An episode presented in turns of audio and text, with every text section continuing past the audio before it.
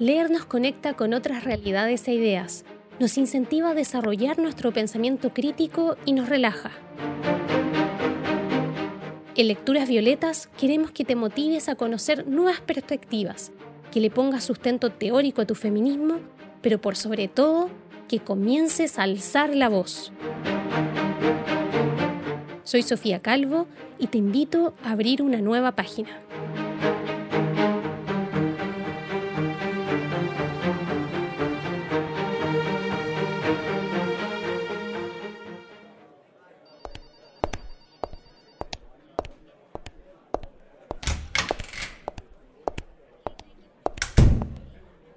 Hoy, en Lecturas Violetas, leeré un fragmento del libro Un nuevo silencio feminista, la transformación de un movimiento social en el Chile postdictatorial, de la socióloga Marcela Ríos Tobar, junto a la licenciada en Historia Lorena Godoy Catalán y la trabajadora social Elizabeth Guerrero Caviedes, cuya segunda edición fue publicada en 2020 por Editorial Historiográfica. Su primera edición es de 2003.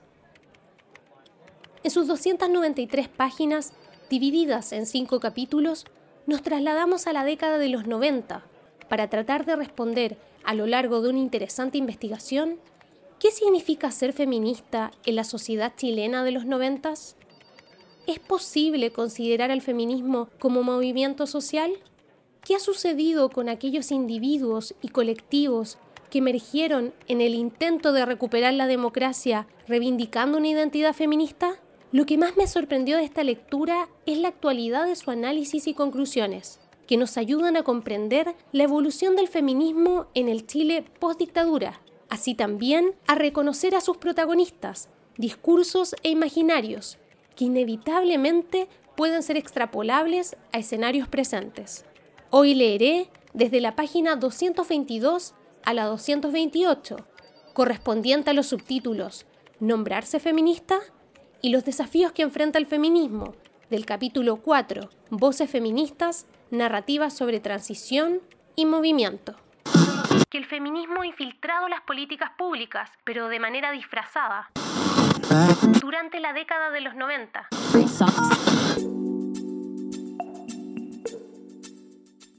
El feminismo se enfrenta hoy a la creciente dificultad de reconocerse públicamente como tal en estrecha relación con la incorporación de feministas en diversos ámbitos institucionales, las entrevistadas perciben que el asumirse como feministas en el Estado o en la academia se transforma en un problema, es un estigma, por lo que optarían por actuar no desde su identidad feminista, sino como profesionales.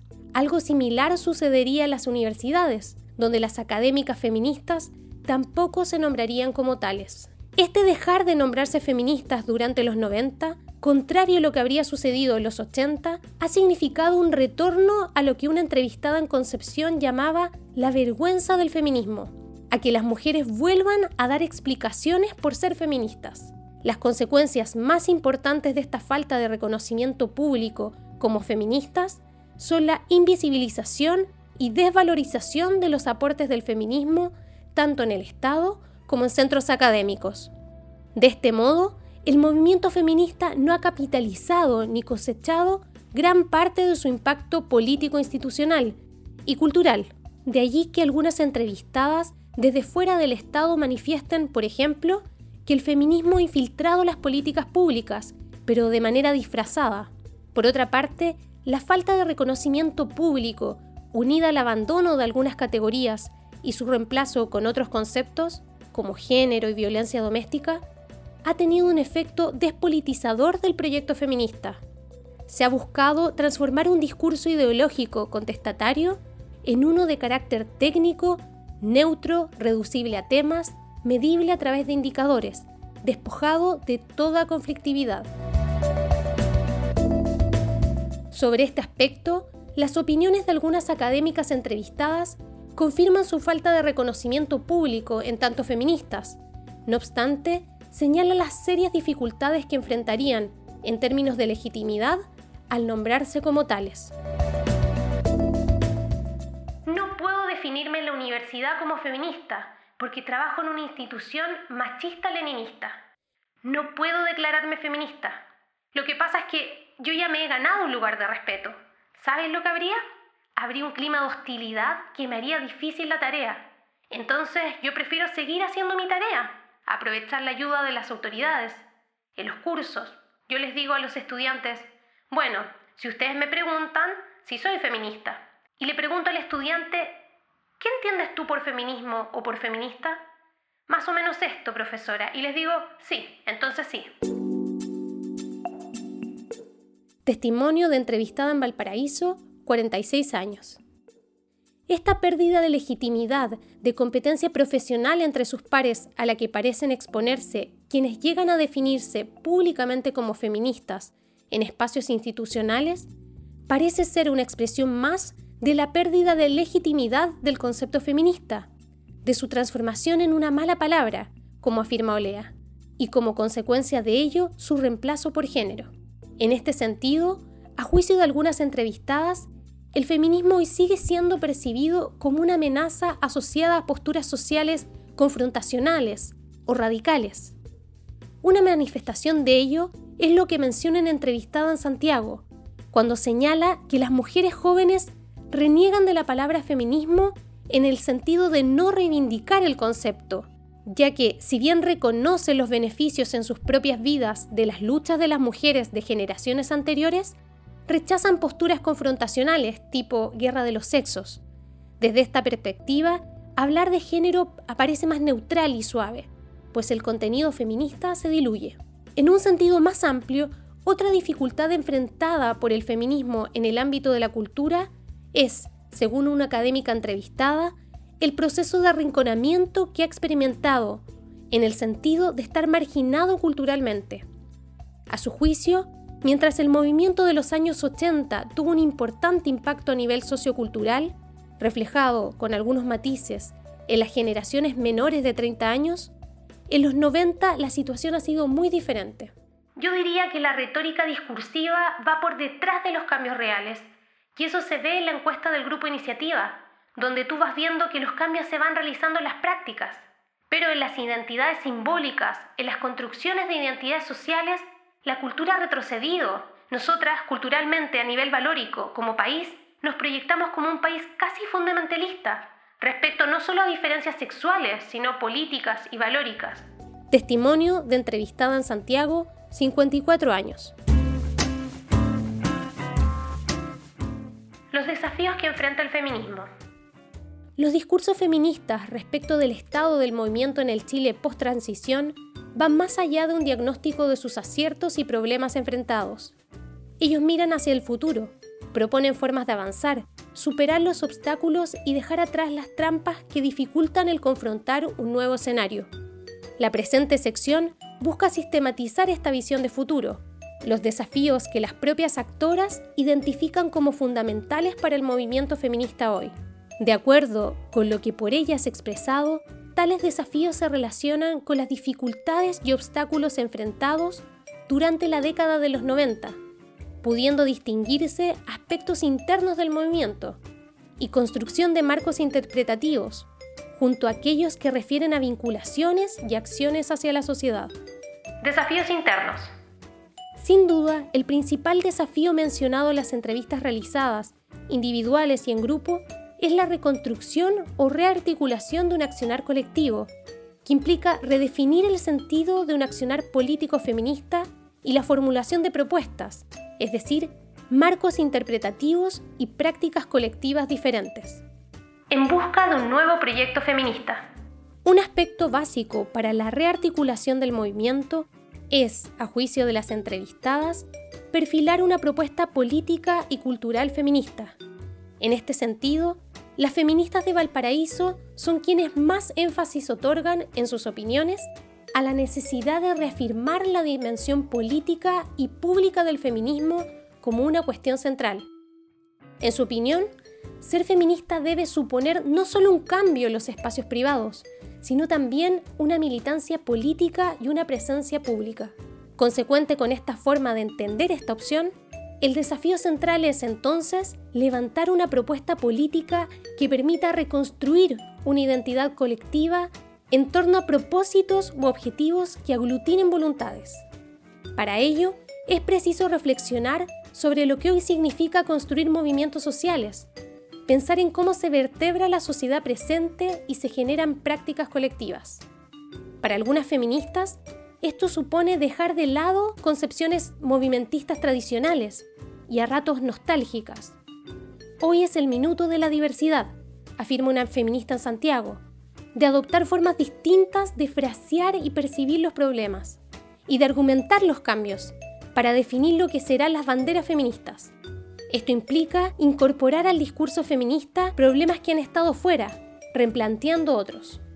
Entre estos problemas, el que aparece con mayor frecuencia en las entrevistadas se refiere a la importancia de conectar la crítica feminista con la crítica a los modelos de desarrollo político y económico, lo que permitirá mayores vinculaciones de las feministas con otros actores y luchas sociales.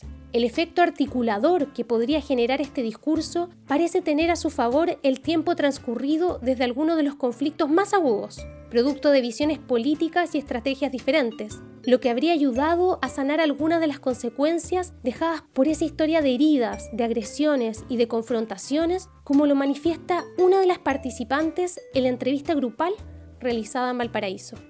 Siento que es un buen momento en el que uno pudiera vincular de una manera más visible, más clara, más pública, los esfuerzos que se están haciendo en las universidades, en las ONG, en organismos de gobierno como el CERNAM. Yo creo que es un momento en que se puede tejer de nuevo esa red, pero tiene que tener necesariamente un carácter abierto, no prejuiciado, hacia nuevas prácticas colectivas. De acuerdo con la visión de las entrevistadas, para la elaboración de una propuesta feminista articuladora es preciso impulsar dinámicas organizativas y prácticas colectivas diferentes. Un punto de partida para ello sería precisamente esta necesidad de curar las heridas dejadas por las pugnas y descalificaciones que otrora cruzaron al movimiento. En esta particular manera de percibir el disenso como una historia de heridas, de agresiones y de confrontaciones, hace necesaria tal sanación como requisito para la reconstrucción de nosotras, es decir, una identidad colectiva en torno a la cual volver a articularse. Pasa entonces por el establecimiento de relaciones de respeto, tolerancia y reconocimiento entre feministas. Parte importante de este proceso involucra, además, la revisión de las relaciones de poder entre ellas, de la construcción de liderazgos y de las dinámicas que se dan al interior de sus organizaciones. En cuanto al poder, este sigue ocupando un lugar importante en el discurso, como un pendiente crucial para el planteamiento de nuevas propuestas. En este sentido, en la entrevista grupal realizada en Santiago, una feminista de 47 años indicó, Para poder plantear las estrategias futuras hay que plantearse el tema del poder, del poder como tal, del poder que no tenemos, del poder que queremos, las estrategias para conseguirlo, cómo nos manejamos las mujeres con el poder, los mitos que tenemos sobre nuestra relación con el poder, las trancas que tenemos. Yo creo que es inevitable plantearlo así para salir adelante. No obstante, pese al consenso en torno a su centralidad, no se distinguen propuestas concretas respecto de cómo abordarlo. Otra cuestión refiere a la forma en que las organizaciones feministas se construyen. En este sentido, se plantea la necesidad de superar el supuesto de la igualdad de las mujeres frente a la discriminación como base para el desarrollo de instancias colectivas, lo que implica desechar una cierta idea esencialista de la existencia de un sujeto mujer homogéneo en términos ideológicos, que habría primado en la construcción de la asociatividad feminista chilena. Por el contrario, se trata de construir organizaciones que recuperen y no apabullen las individualidades, que permitan el reconocimiento de las diferencias y que a partir de allí generen relaciones de colaboración, reciprocidad, convivencia y lazos, tanto internos como con otros sectores sociales. Se menciona aquí la necesidad de validar los grupos de reflexión pequeños, los microespacios, entendiéndolos como las actuales modalidades de vertebración de la sociedad, sin que ello signifique abandonar el carácter público y político del feminismo. En este sentido, nuevamente son las feministas de Valparaíso quienes otorgan especial énfasis a la necesidad de retomar el trabajo formativo desarrollado en los años 80 y comienzos de los 90, por ejemplo, a través de escuelas de formación política feminista, perfilando así su expresión pública y política.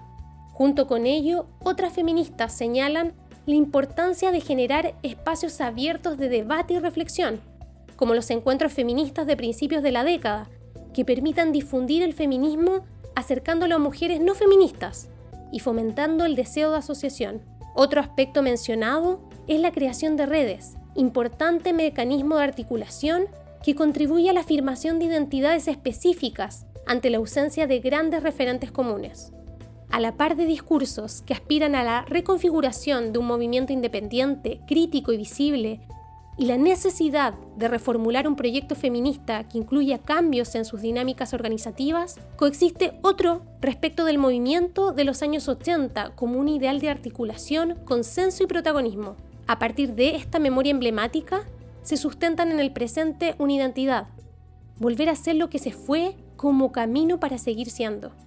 Ejemplo de ello es lo que expresa una feminista popular de 58 años entrevistada en Santiago. Yo siento que deberíamos tratar de volver a ser lo que fuimos al momento del sí y del no, plebiscito de 1988. Éramos todas mujeres poderosas, fuertes, éramos capaces de revertir situaciones. Desafíos externos. En los discursos de las entrevistadas está presente además una serie de desafíos que deben ser enfrentados fuera del campo de acción feminista. Los que aparecen con mayor frecuencia y relevancia se refieren a la necesidad de instalar en la agenda pública un proyecto feminista que pueda constituirse como referente para amplios sectores sociales, no solo para las mujeres. El propósito es que el feminismo se posicione como parte de un discurso crítico, cultural y político, que promueva el cambio de los roles de género, inste a las mujeres a salirse del orden y promueva relaciones de igualdad entre hombres y mujeres, en un sentido más amplio y profundo que contribuya al fortalecimiento de la democracia. Lo anterior implica abordar desde el feminismo la problemática de la globalización, la paz, la transformación del neoliberalismo, la privatización y los cambios ocurridos en el mercado laboral, fortaleciendo algunos de los avances alcanzados en materia de inserción en la agenda política. En el caso de las demandas por mayor participación de mujeres en puestos de poder, en especial en sectores tradicionalmente vedados, de la misma forma, en materia legislativa, corrigiendo las leyes aprobadas, como la de violencia intrafamiliar, y promoviendo la despenalización del aborto, la ley de divorcio y la ley de cuotas. Finalmente, en materia de elaboración de políticas públicas, alcanzando mayor incidencia las políticas laborales, como la jornada laboral y la conciliación trabajo-familia, y educacionales, especialmente en materia de educación sexual, elaboración de textos escolares y sensibilización de profesores y estudiantes. Si quieres seguir leyendo este libro, lo puedes encontrar en sus versiones papel y libro digital en un solo clic.